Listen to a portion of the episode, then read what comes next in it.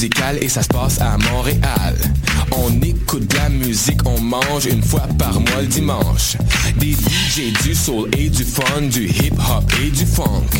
Si tu connais pas l'adresse 221 Sainte-Catherine-Est, tous tes amis sont invités, il y aura plein d'activités. Parle-en, fais de la publicité, l'émission sera rediffusée sur les ondes de choc de 11h à midi chaque dimanche. Fresh, paint, beats, eat pour des journées captivantes. Le Café Aquin, c'est le café étudiant des sciences humaines, sciences politiques et droit. Situé au deuxième étage du pavillon Hubert Aquin, au local A2030, il est ouvert à toute la communauté de l'UCAM. C'est un projet étudiant entièrement géré par ses membres. Café filtre et spécialisé, sandwich, viennoiserie, jus, fruits et bien d'autres vous attendent dans une ambiance décontractée et propice au travail scolaire. Situé au deuxième étage du pavillon Hubert Aquin, au local A2030. Le café est aussi disponible pour organiser vos événements. Pour nous contacter, café.aquin@gmail.com ou poste 0291. Vous écoutez Choc pour sortir des ondes.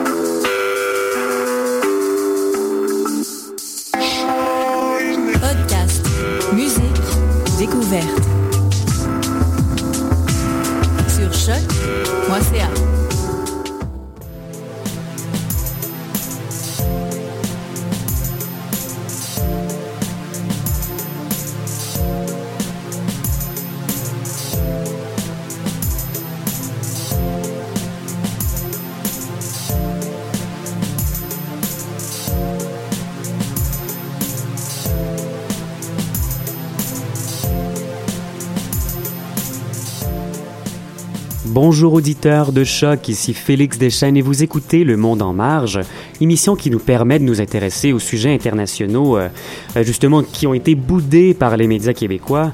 Vous remarquez probablement qu'on a un nouveau thème musical euh, ici au Monde en marge. Un gros merci à mon ami Alexandre Petrucci pour nous avoir concocté ça. Et je retrouve mon équipe habituelle. Je retrouve mon collègue lyonnais du Journal international Martin Guignard qui était absent la semaine dernière. Bonjour Martin. Bonjour Félix, c'est un plaisir d'être de retour. Ah oui, toujours un plaisir pour nous aussi. Euh, et il y a également en studio avec moi mon collègue Clément Marguin. Bonjour Clément.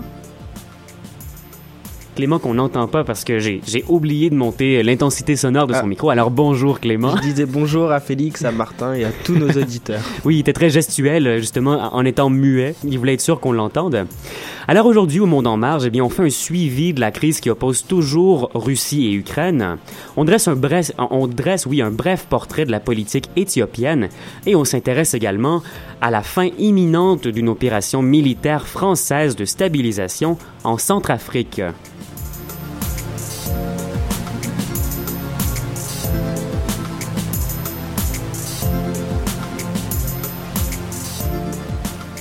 La semaine dernière, Clément et moi, on a sommé Martin à la blague de nous faire un rapport de la conférence qui faisait en sorte qu'il ne pouvait pas être avec nous en ondes. Et pourtant, on s'est fait un peu prendre à notre jeu parce qu'apparemment, euh, Martin, cette conférence-là, elle était pertinente pour le monde en marge. Oui, effectivement. Alors déjà, merci de m'avoir permis cette petite pause la semaine dernière. J'ai de toute façon que vous aviez géré l'émission de main de maître. Mmh, et c'est une parenthèse pour moi qui m'a permis, euh, comme tu l'as dit Félix, d'assister à une conférence très intéressante sur un sujet en marge de l'actualité justement. C'était trois intervenants qui commentaient le thème de la prise de parole ou le risque de la dissidence. Le débat euh, était en fait le premier d'une série du cycle Les Idées, qui était organisé par la Villa Gilet, une agence événementielle lyonnaise, et l'Opéra de Lyon. Ça se passait au fameux théâtre Croix-Rousse à Lyon. Et euh, Martin, qu'est-ce qu'on doit entendre par le terme risque de la dissidence? Alors, c'est une notion que l'animateur de cette conférence, Michel Elchaninov, euh, qui est rédacteur en chef de Philosophie Magazine, Mhm. euh, nous expliquait. Euh, la dissidence, c'est en fait le fait de refuser, ou en l'occurrence, puisqu'il s'agit de prise de parole, de s'exprimer contre un système en place, contre des idées sociales ou politiques, bref, lorsque l'on veut s'opposer à des faits sociétaux communément admis dans un groupe social. Alors cela peut être par écrit, dans des journaux, des tracts ou à travers des romans même, ou à l'oral, sous la forme de conférences, de harangues politiques, de discours de rue. Les deux formes ont, ont, pu être illustrées par ces intervenants. Alors il y a des pays où faire preuve de dissidence n'est pas du tout un problème. On ne compte plus, par exemple, les manifestations et encore moins le nombre de manifestants qui scandent leur désaccord dans les rues de France, par exemple. Exact. Mais, mais dans d'autres pays, ça peut poser des problèmes autrement plus sérieux et engageants pour les dissidents. C'est ça, je pense que c'est assez connu. Je pense que ça surprend personne là, si on dit que c'est vraiment pas dans tous les pays qu'on a la liberté d'expression, encore moins la liberté de dissidence. Et j'imagine, Martin, que dans ta conférence, on a dû s'intéresser à des exemples spécifiques. Là. Alors effectivement, il y avait trois intervenants qui parlaient chacun de leur pays de cœur ou d'origine. Alors je dis pays de cœur parce que la première euh, intervenante était Marie Holtzmann, qui est française, mais qui a étudié, étudié pardon, et longtemps vécu en Chine en tant que traductrice à partir des années 70. C'est dans ces années qu'il y a eu la révolution culturelle en Chine. Alors comme elle traduisait surtout des Chinois opposés au gouvernement, qui prônaient une forme de république, disons, plus ouverte au moment de cette transition euh, politique, c'était juste après la mort de Mao Tse-tung, mhm. eh bien, euh, Marie Holtzman a été bannie de Chine. Et puis il y avait à ses côtés Alaa El Aswani, un journaliste et romancier égyptien qui a écrit des articles d'opposition sous le régime d'Osni Moubarak et qui est depuis lui aussi banni de son pays. Hmm. Et enfin, le troisième intervenant, c'était le sociologue russe Alexandre Bigbov, qui s'intéressait au mouvement populaire qui avait provoqué les élections truquées de 2012 euh, ces élections qui ont vu Vladimir Poutine revenir sur le siège présidentiel alors qu'il avait déjà été président avant euh, son successeur et donc prédécesseur. Et tous les travaux d'Alexandre Bigbov euh, sont interdits en Russie. Mhm. donc des époques différentes, des lieux différents, mais la constante, c'est qu'ils se sont tous, justement, ils ont refusé respectivement de se plier au système politique qui était en place de leur côté. Là.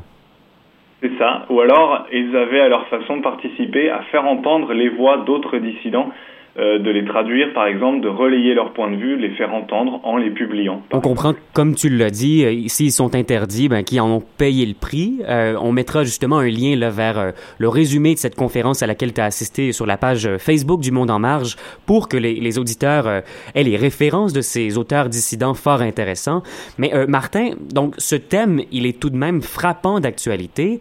je pense à ce prix Nobel de la paix, par exemple, le prix Nobel chinois dont tu nous parlais il y a quelques semaines Lu Xiaobo, qui lui aussi euh, est toujours dans les prisons du Parti communiste chinois. Il y en a quand même beaucoup d'autres dans sa situation. C'est vrai, Félix, le sujet est terriblement d'actualité.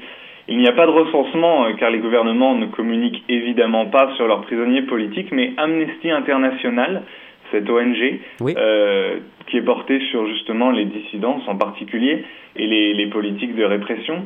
Et Amnesty International donc estimait le nombre de dissidents en prison dans le monde en 2014 à 160 000. Hmm. Alors en marge de l'actualité, on peut aussi évoquer cette autre dissidente ukrainienne Yulia Timoshenko, cette femme politique qui s'est opposée aux résultats des élections et a fait trois ans de prison. Mhm. Euh, D'autres leaders euh, aussi en Ukraine qui refusaient le rapprochement de la Russie et l'annexion par la Russie de la Crimée contre qui des sanctions ont également été appliquées par le nouveau gouvernement ukrainien. Exact. Yulia Timochenko, l'égérie de la révolution euh, orange hein, au début, euh, je pense que c'était en 2004. Euh, là, il y, y, a la crise russo-ukrainienne qui vient de prendre une nouvelle tournure récemment, puis on n'en a pas beaucoup parlé.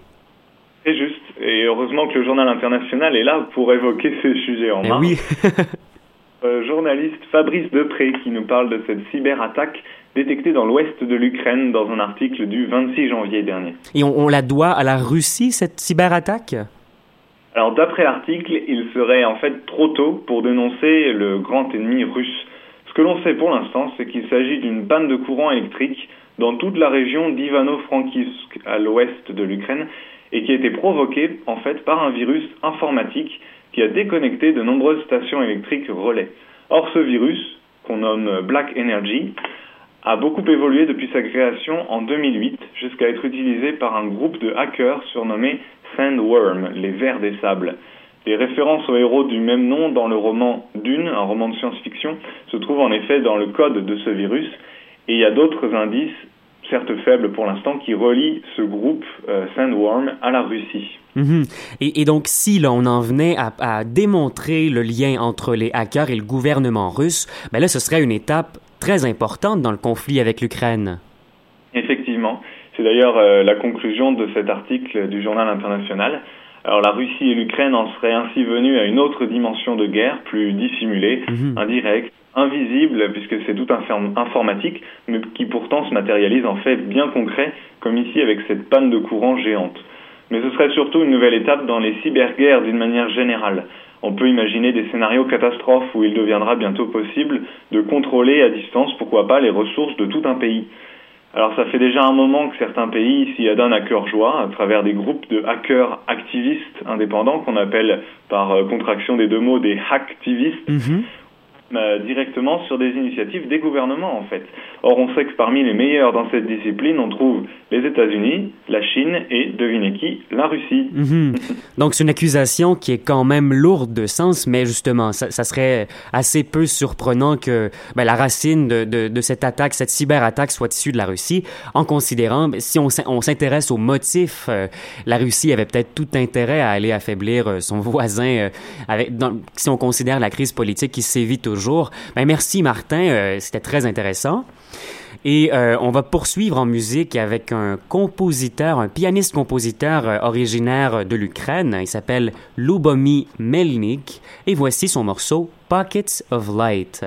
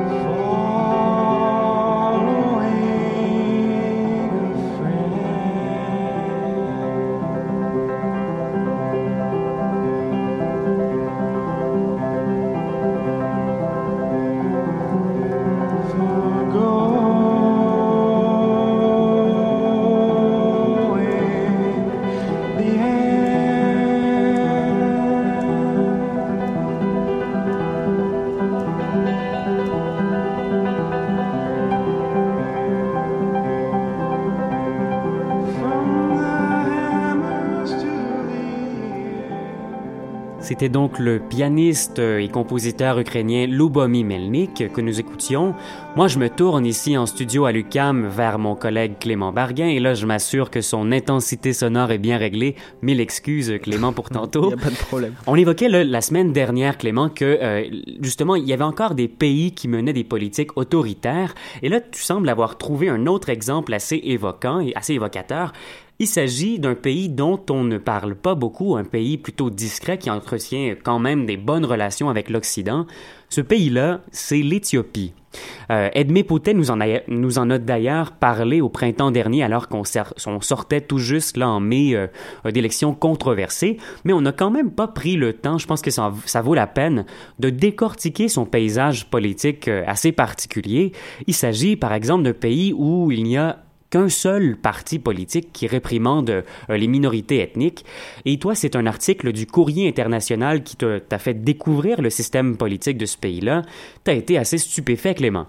Oui, Félix, c'est vrai qu'on est toujours étonné quand on découvre euh, des politiques me- menées dans certains pays dont on ne parle vraiment pas souvent. Mhm. Et c'est vrai que sur l'Éthiopie, hein, qui est un exemple parmi tant d'autres, il n'y a quand même pas beaucoup d'informations qui circulent et le courrier international est, euh, fait vraiment un boulot formidable en rassemblant des articles de tous les continents qui nous font découvrir d'autres cultures, d'autres manières de vivre, des nouveaux problèmes géopolitiques et c'est vraiment une source géniale ici pour, euh, pour nous au Monde en Marge. Et mhm. cette semaine, c'est un article de Jeffrey Smith et Mohamed Ademo paru dans Foreign Policy qui a retenu mon attention et voilà, je voulais dire à quel point on aime ce journal, le Courrier International. Ah oui, pour l'encenser à deux, moi ce que j'aime particulièrement, c'est que c'est un agrégateur d'articles de médias qui sont eux aussi en soi marginaux. Donc oui, le contenu qu'ils traitent l'est, mais eux des petits médias qui sont euh, forts à propos. Je pense que le Guardian le fait aussi des fois. Le, Guardian euh, en Grande-Bretagne, mais euh, donc le courrier international, c'est tout à son honneur. Là, Clément, toi, tu as découvert dans cet article que les, les Oromos, qui est le plus grand groupe ethnique en Éthiopie, subissent encore une forte répression de la part du gouvernement. Oui, c'est ça. Les Oromos, c'est un des groupes les plus marginalisés en Éthiopie et comme tu viens de le dire, ils sont fortement réprimés. Il y a de nombreuses manifestations dans le pays pour réclamer une véritable démocratie avec plus de liberté. Mhm. Et on va revenir sur les revendications de ce peuple-là un peu plus tard, mais euh, pour comprendre la situation actuelle, il faut avant tout comprendre ce pays dont on connaît peu de choses. Oui, l'Éthiopie, c'est un pays, euh, c'est le deuxième pays le plus peuplé d'Afrique avec 94 millions euh, d'habitants. Mhm. Et c'est un pays très développé avec une croissance à 10% par an. Le modèle économique est très rigoureux. Il a été inspiré des tigres asiatiques qui sont la Malaisie, la Thaïlande et l'Indonésie, entre autres. Et l'État intervient dans la planification macroéconomique et c'est justement cet État interventionniste qui est de plus en plus critiqué par une partie de la population. Mhm. Et ces mouvements de contestation euh, de ce gouvernement interventionniste de cet État, oui, interventionniste, sont pas du tout appréciés par le gouvernement et qui, lui, réprimande fortement les manifestants. C'est ça. En plus d'intervenir dans l'économie du pays, l'État exerce une très forte pression sur les citoyens. Les forces de l'ordre sont très brutales et tout mouvement contestataire est très sévèrement puni. Il faut appeler ça comme il se doit, ça ressemble très fortement à une dictature. Et pourtant, Clément, aux yeux du monde occidental, à nos yeux, l'Éthiopie, elle n'a pas tant la réputation d'être un pays autoritaire. Eh bien, pas vraiment. Et selon les auteurs de l'article du Courrier international, les observateurs internationaux ont pu être euh, influencés par la propagande et ont dû voir l'Éthiopie comme un pays exemplaire en matière de politique intérieure et de développement économique. Et c'est cette vision assez positive qui semble pourtant biaisée, euh, qui a encouragé de nombreux pays à soutenir et à aider l'Éthiopie. Et c'est notamment le cas des États-Unis qui sont assez proches de ce pays. Mhm. Quand on s'intéresse vraiment à la politique éthiopienne, euh, par contre, on, on se rend compte qu'il y a un parti unique qui est au pouvoir, faut le dire, depuis 1991, ce qui est assez impressionnant en soi. Oui, Félix, c'est le Front démocratique révolutionnaire des peuples éthiopiens, le FLTP, qui est au, qui est au pouvoir depuis 25 ans.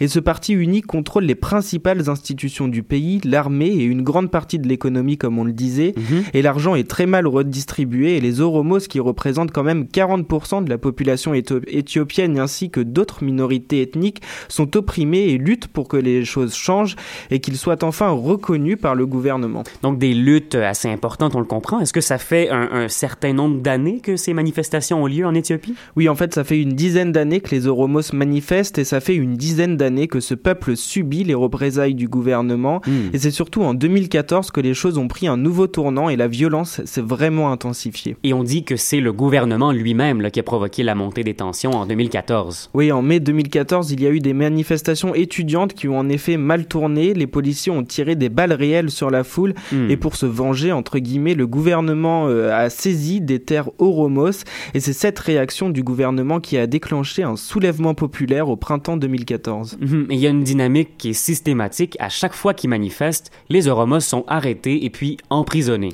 Oui, selon les activistes éthiopiens, il y aurait 20 000 prisonniers Oromos dans le pays, ce qui voudrait dire qu'un Oromos sur 1400 se trouve derrière les barreaux.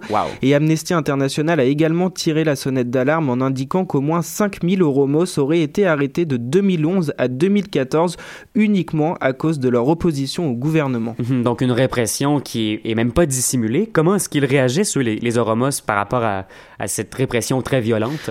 Alors la véritable révolte des Oromos, elle a commencé le 12 novembre 2014 où les étudiants de Ginchi se sont opposés au projet du gouvernement central qui prévoyait d'exercer un contrôle administratif sur chaque région et qui voulait aussi agrandir la capitale, ce qui voulait dire prendre des terres Oromos.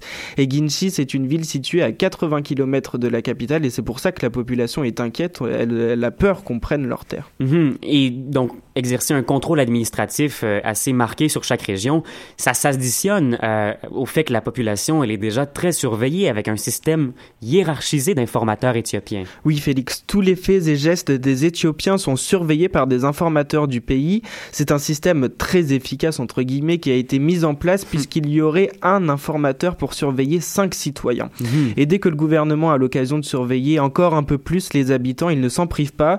En 2009, une loi antiterroriste très floue a été mise en place et avec ces nouvelles mesures euh, gouvernementales, euh, on peut faire des arrestations, des perquisitions et des confiscations de biens sans aucune justification. Mhm. Et pire encore, le terrorisme a été défini par les autorités comme toute tentative d'influencer le gouvernement. Donc, ce qui est quand même très particulier. Puis là, moi, je comprends pas. Là, on, lit ça, puis on, entend ça, et on, ne réagit même pas. Pourtant, euh, les dérives autoritaires n'inquiètent pas la communauté internationale. Puis là, même les États-Unis sont les meilleurs amis, en parenthèse, de l'Éthiopie. Et oui, c'est presque une histoire d'amour entre les deux pays qui entretiennent de très bonnes euh, relations, surtout depuis que Barack Obama est au pouvoir. Barack Obama qui est le premier président des États-Unis à visiter l'Éthiopie. Et lors de sa visite, il a plusieurs fois parlé du parti unique élu démocratiquement. Alors, est-ce qu'il était ironique ou pas? Sans doute, eh mais soulignons quand même que le parti au pouvoir occupe la totalité des sièges à l'Assemblée et qu'il n'y a donc aucune opposition. Barack Obama, en fait, il est surtout allé en Éthiopie pour combattre le terrorisme islamique et indiquer que le pays était un rempart stable dans la lutte contre Daesh. Donc ce pays-là, il pourrait euh, être un véritable exemple de réussite s'il n'y avait pas cet aspect euh, minime, euh, entre, entre guillemets, d'un régime totalitaire. C'est ça, parce qu'au niveau économique, l'Éthiopie s'en sort très bien et c'est vrai qu'il faudrait que le pays élargisse l'espace politique et se préoccupe des revendications des minorités ethniques pour homogénéiser la population et surtout stopper les violentes répressions.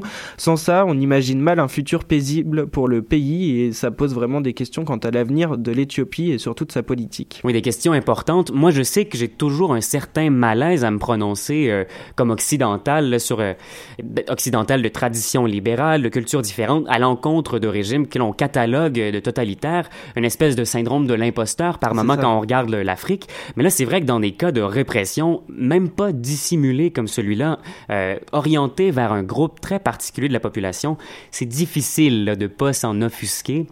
Ben, merci beaucoup Clément pour avoir euh, complété le portrait politique de l'Éthiopie qu'Edmé Potet avait entamé euh, euh, au printemps dernier. On va justement rester en Éthiopie. On, va écouter l'œuvre d'un artiste électro qui s'appelle Michael Saifou. On écoute son morceau The Lost Drum Beat.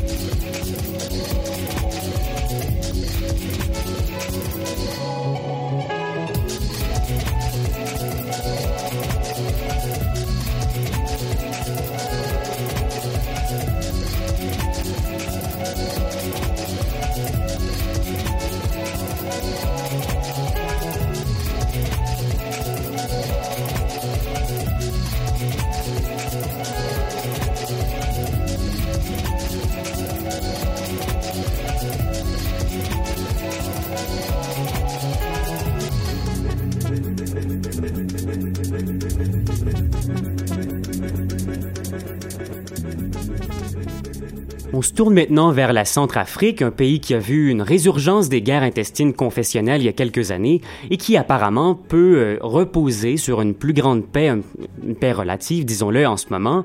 On en parle parce que euh, le ministre français de la Défense a déclaré hier qu'il espérait le retrait des troupes françaises déployées dans le projet d'intervention Sangaris en Centrafrique.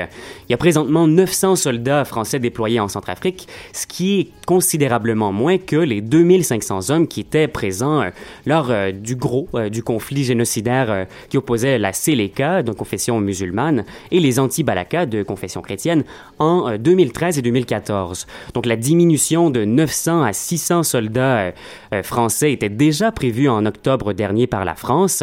La France entend se retirer progressivement et s'est même pas cachée depuis un certain temps pour recentrer ses activités dans cinq pays du Sahel. Mais il y a des violences à la fin du mois de septembre euh, euh, qui l'a amené la France à changer ses plans. Donc violences qui étaient toujours interconfessionnelles, violences qui ont fait une soixantaine de morts. Euh, elles ont pris origine dans l'assassinat tout banal, pourrait-on dire, d'un chauffeur de taxi, si de, de, confession musulmane, oui, si on remet ça en perspective avec la soixantaine de morts quand même que ça a créé dans un quartier particulièrement houleux de Bangui. Euh, et on en revient au retrait des Français. Le ministre de la Défense, Jean-Yves Le Drian, a déclaré que l'objectif initial de Sangaris s'achevait en 2016. La mission a débuté après, juste après le, renversement euh, du président François Bozizé en décembre 2013 par les rebelles de confession musulmane, ce qui a ensuite mené à des tueries de masse. Euh, on assiste déjà là à une pluie de critiques qui a été formulée en regard au retrait possible des troupes françaises. La France, elle, elle se défend en disant qu'elle va pas seulement plier bagages et laisser le pays dans une drôle de situation. Par exemple, M. Le Drian a dit espérer que l'Union européenne allait s'engager formellement à euh, former, à éduquer l'armée centrafricaine. Et c'est pas sans poser problème, parce que cette armée centrafricaine et également les forces de l'ONU euh, qui sont euh, déployées dans une mission parallèle, la MINUSCA, font l'objet de nombreuses accusations d'abus sexuels. Donc le paysage n'est pas tout à fait rose en ce moment. Et euh, du point de vue de la politique, il y a une reprise démocratique qui est fragile parce que euh, les élections y ont été reportées à plusieurs reprises. Justement, en ce moment, à l'heure où on se parle, on est en pleine période électorale. D'ailleurs, le deuxième tour des présidentielles était planifié hier. Il a encore été repoussé euh, dans un avenir prochain, dit-on, mais toujours indéfini. Je dois rappeler là que euh, les élections législatives qui se déroulaient en parallèle ont été complètement annulées, elles, par la Cour euh, constitutionnelle centrafricaine il y a quelques jours, le 25 janvier. Euh, donc, il y a un retrait qui cause polémique, retrait qui était annoncé depuis un certain temps, mais je crois qu'on aurait espéré du côté des, forces africaines que la France se serait résignée à laisser des troupes en place. Toi, Clément, tu été interpellé particulièrement par la situation de la l'armée kenyane en Somalie qui combat le, groupe islamique Al-Shabaab. Oui, justement ça, et savoir ce qu'on fait après que les troupes occidentales soient parties du pays. C'est un peu le cas en Somalie où le Kenya est encore le seul pays à vraiment avoir une forte présence au sol. En fait, le Kenya est en Somalie pour protéger les 700 km de frontières qui le séparent avec euh, la Somalie. Mhm. Et le Kenya a envoyé donc ses, euh, ses troupes dans le cadre d'une opération de l'Union africaine pour le maintien de la paix et la, la lutte contre le terrorisme, surtout contre le groupe djihadiste Al-Shabaab qui est très actif dans cette région et euh, les militaires euh, kenyans semblent un petit peu euh, déboussolés et un petit peu perdus face à ce manque de réaction de la communauté internationale. Ils sont seuls et on reviendra peut-être dans une prochaine émission sur cette situation qui est vraiment intéressante et l'avenir une fois que les politiques occidentales sont parties. Exact, des militaires. Militaires occidentaux, pardon. Exactement, des militaires laissés à eux-mêmes à toute fin pratique, que l'intention soit bonne ou non, ben, c'est sûr que ce sera un très bon sujet auquel on pourrait s'attarder ici au Monde en Marge. Clément Barguin, de l'autre côté euh, de l'Atlantique, tu as 40 euh, secondes pour nous parler d'une autre situation, toi qui euh, t'as interpellé. Alors, oui, juste, c'est Martin, Clément. Et les, Clément Barguin, tout à fait. C'est parce que j'ai Clément dans le visage. Alors, vas-y, Martin. Alors, très rapidement, c'est une, petite réflexion qui fait écho à, à l'opération Sangaris dont tu parlais, Félix. C'est juste cet article de, sur BFM TV de Olivier Lafargue qui fait écho et qui rappelle euh, que plus de, de 11 000 soldats français sont déployés hors des frontières et que 7 000 d'entre eux sont sur les théâtres des opérations militaires à l'étranger. Et euh, ça fait c'est lié aussi à la déclaration du général Denis Mercier qui affirmait que quasiment que l'armée était quasiment au maximum de ses capacités. Alors euh, c'était publié avant la déclaration de Monsieur Le Drian, le ministre de la Défense, comme quoi euh, l'opération Sangaris serait euh, bientôt terminée. On espère que du coup de les effectifs de l'armée française seront recentrés sur les opérations les plus importantes et que à long terme elles puissent se retirer du théâtre des opérations militaires hors métropole française. Exact. Ça, ça, ça, nous permet justement de comprendre là, ce désir de retirer progressivement les troupes pour les recentrer vers les pays du Sahel qui sont probablement ben, ces pays euh, dont, dont as parlé, les opérations, les, les, opérations, les opérations plus névralgiques euh, pour euh, l'armée française. Euh, C'est déjà euh, la fin de cette émission, considérant le temps qui nous reste. je vais dire un très gros merci à mes collègues. Et là, je vais bien les dire. Alors, Clément Barguin ici en studio avec moi. Merci Clément. Merci. Merci Félix. Merci aussi à Martin Guignard de l'autre côté de l'Atlantique euh, pour ta chronique toujours très pertinente. Oui. Et euh, c'est donc Félix Deschênes qui euh, vous dit à la prochaine.